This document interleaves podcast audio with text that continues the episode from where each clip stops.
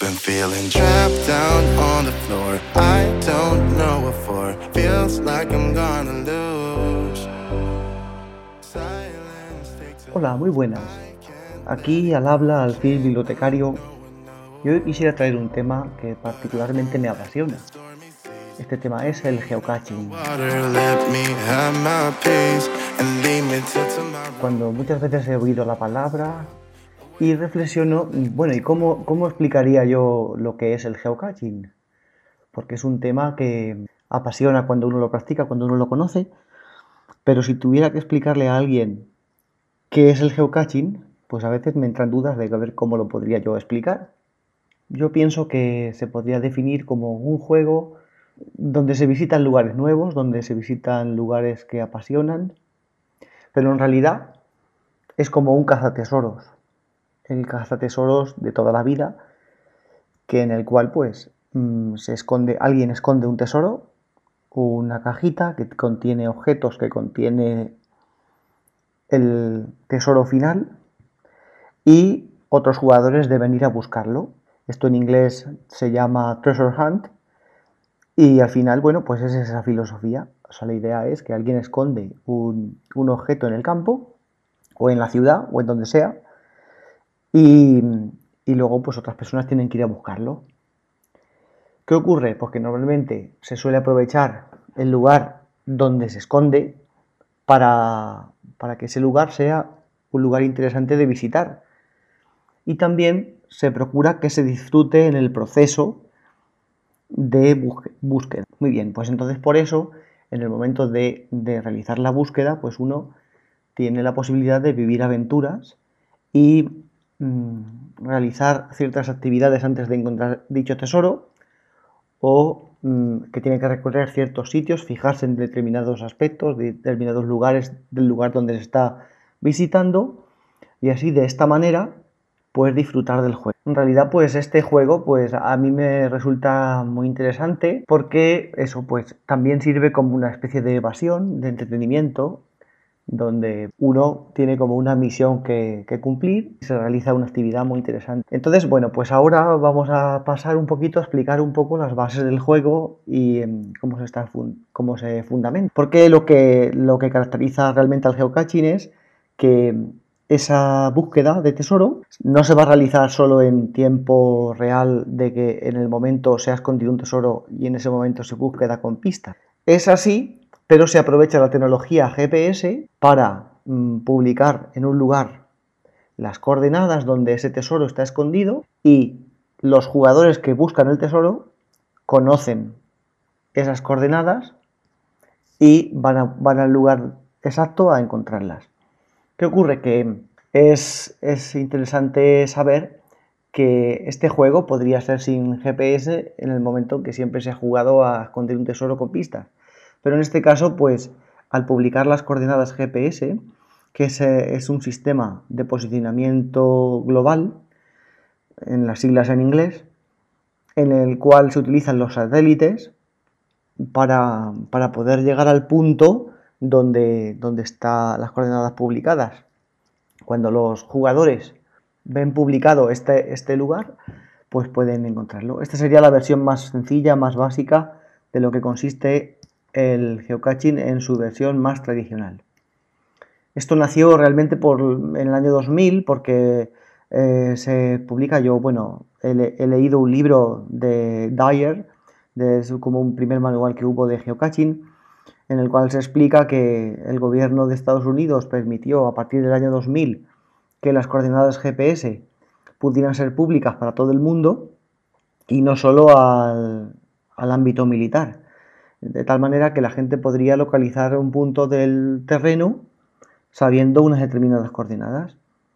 Y entonces, pues ahí se empezó a extender la posibilidad de tener aparatos que midieran posicionamiento real de la persona y posicionamiento donde está el objeto para poder así buscarlo. ¿Qué ocurre hoy en día? Pues que hoy en día se puede utilizar tanto aparatos GPS, dispositivos que son a propósito para ello, y también se pueden utilizar dispositivos móviles o smartphones que permiten tener un GPS instalado y, las aplicaciones de geocaching pertinentes para poder llegar a saber en un mapa que se ve visible, saber tu posición y saber la posición del tesoro que estás buscando. Bueno, pues realmente, aunque esto empezó en el año 2000, yo no había oído hablar nada de esto hasta, me acuerdo perfectamente el día en el que conocí el, geocaching, que fue una tarde de domingo de junio de 2014, en la cual un amigo, un amigo que, en principio me gustaría realmente invitar, remisión de programa, para, me gustaría realmente invitarlo para realizar una entrevista con él, para que para preguntar y indagar un poquito más en fondo de, lo, de los asuntos del geocaching, no solo quedarnos en lo básico y principal de pensar, sino también eh, profundizar más un poco de todo lo que estamos, de todo lo que se, que se puede vivir con este tipo de aventuras y profundizar un poco más. Entonces, bueno, pues allí eh, en la tarde del junio de 2014, ya digo, pues me llamó y me explicó, mira que existe un juego que a través de, una aplicación móvil se puede hacer, en el cual está escondido un tesoro y podemos ir a buscarlo. Y luego poco a poco me lo fue contando. Y realmente mm, la primera vez que fui con él me encantó la experiencia. Y luego después eh, yo ya empezamos, ya instalamos la aplicación, ya teníamos un poco idea de lo que estábamos haciendo. La verdad es que totalmente novatos. Las primeras veces son muy, al principio un poco, estás despistado de lo que tienes que hacer pero yo recuerdo exactamente el primer caché que yo mm, pude buscar, que fue en los molinos de Alcázar de San Juan. Y allí en los molinos yo subí y, busqué el, el, caché. Y realmente, bueno, pues que a lo mejor el móvil, no, en aquella época, en ese año, no tenía yo un dispositivo móvil muy preciso. Era peor que un dispositivo GPS preparado para ello específicamente y entonces yo pues me, costó muchísimo encontrar el, caché. Realmente porque también ya una vez que vas haciendo, buscando diferentes tesoros, ya vas suponiendo los lugares donde esos tesoros van a estar escondidos y los puedes encontrar. Entonces, bueno, pues por eso eh, la historia es eh, que se necesita ir a buscar y vivirlo para decir, bueno, pues ya voy aprendiendo un poco el modus operandi de, cómo se va haciendo todo esto. ¿Y qué, qué, hace falta? Bueno, pues hace falta muchas ganas, lo primero. Pero aparte de eso, pues en geocaching.com es la, la página web oficial de la versión más extendida de este juego.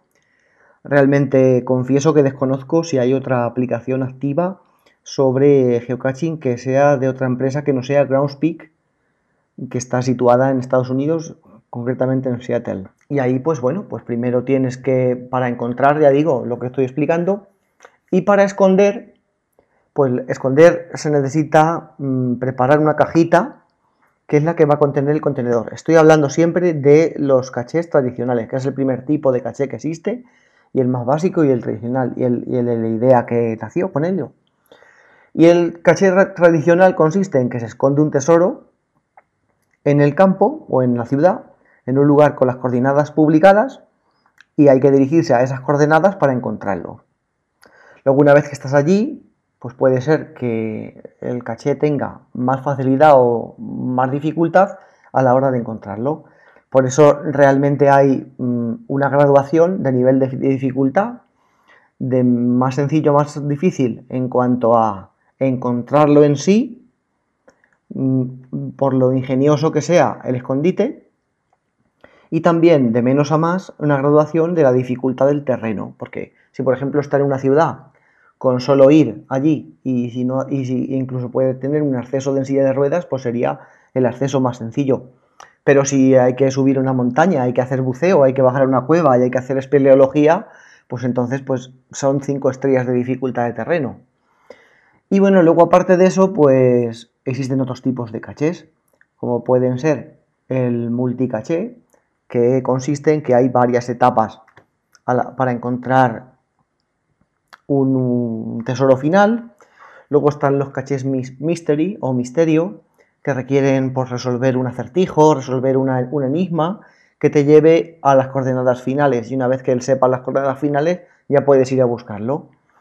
Y luego también pues hay otros tipos como, como son los Earth Caches, que son cachés dedicados a la geología, en los cuales pues tienes que responder preguntas sobre temas geológicos del lugar. Y luego otros cachés que están más, más también se pueden buscar, pero, pero requieren tener un poquito más de conocimientos antes de enfrentarse a ellos. Bueno, pues está el Where I Go, que sería un caché que se busca también en coordenadas de fin- finales, pero hay que averiguarlas a través de una aplicación aparte que te va dando pistas de dónde está el caché según tu posicionamiento. Esto requeriría una explicación bastante más pormenorizada del asunto. Y luego Letterbox, que serían cachés que se parecen mucho a los mysteries, pero tienen, o a los tradicionales también, pero tienen la particularidad de que tiene un sello que puedes marcarte en tu libreta y, y entonces pues eh, es un sello que, se, que caracteriza a ese caché. ¿Y qué tiene un caché tradicional normalmente? Pues un caché tradicional tiene pues mínimo, mínimo un logbook, una libreta de registro, donde la gente puede escribir ahí su visita, su fecha de visita, su firma o un sello que tengan ellos de, de visitas e incluso pueden poner algún mensaje. Esa libreta sería como el cuaderno de bitácora de, esa, de, ese, de, de ese caché, que a su vez luego puede registrar, se registra en, en una libreta de registros virtual que tiene cada caché para registrar la visita y apuntarlo en la aplicación como que lo has visitado. Luego, pues tiene también, segura, puede tener útiles de escritura, o si no, pues decir que la gente tiene que tener un útil de escritura. ¿Y cómo se publica un caché en la web? Pues la web tiene un, una posibilidad de que cada usuario pueda publicar una página que representa a ese caché. Y esa página tiene un, listing o una descripción de del lugar o dónde está el caché y qué sentido tiene el mismo. O sea, ya es un poco creativo de descripción del lugar y de cómo hay que encontrar ese caché. Y luego también pues, pueden tener objetos, los cachés mm, de regalo de intercambio, de tal manera que uno deja una canica, pues otro se lleva una pulsera o así, objetos de intercambio. Y luego capítulo aparte sería hablar de los objetos rastreables, que son objetos que funcionan como que tienen un código de registro y pueden ir cambiando de lugar, viajando, son objetos viajeros que llevan una hoja de registro de los cachés que van visitando y pueden tener diferentes misiones de, de, viaje.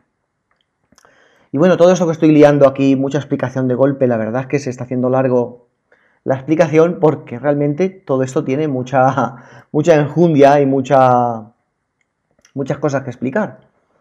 Pero, en fin, por eso me gustaría mm, en, otro, en, otro programa eh, llamar a un amigo mmm, de un equipo de geocaching que, que, nos puede que hacer a modo de entrevista podemos hacer y podemos hablar más pormenorizadamente de, de diversos aspectos del geocaching en sí.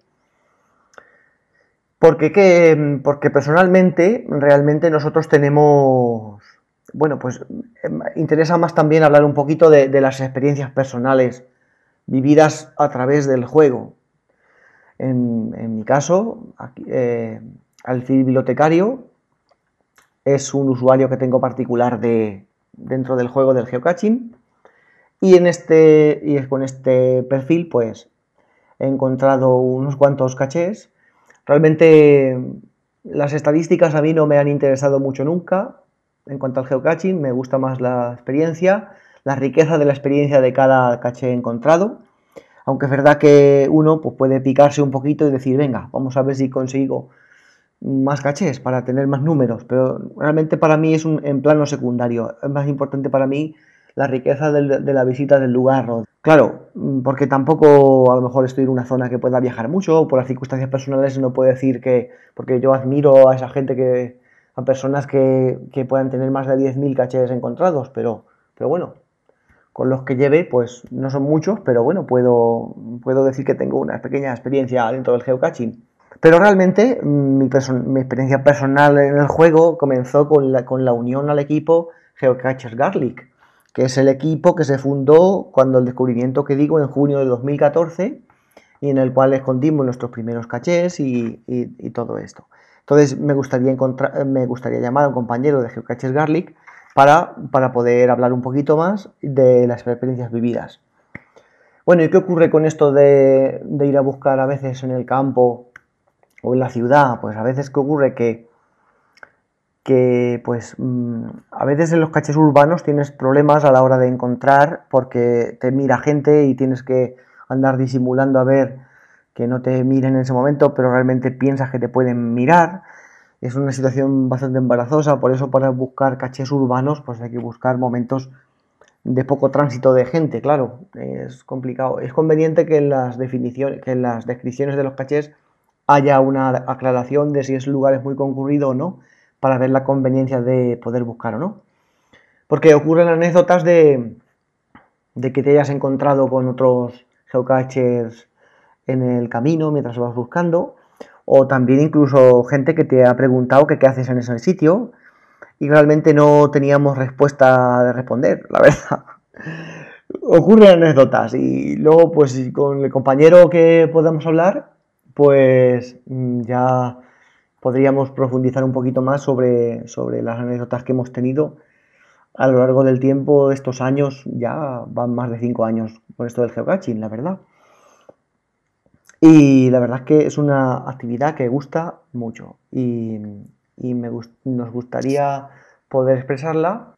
En este, espacio podemos dedicar un poquito más, más pormenorizadamente al asunto del geocaching, incluso de hablar de cachés concretos y que sea una, un espacio de reflexión y de, y de exposición de nuestras experiencias personales y de compartirlo así porque realmente esta actividad es una, es una, es una forma de entretenimiento que llena mucho y, también es otra parte y también es interesante poder compartirlo con este medio.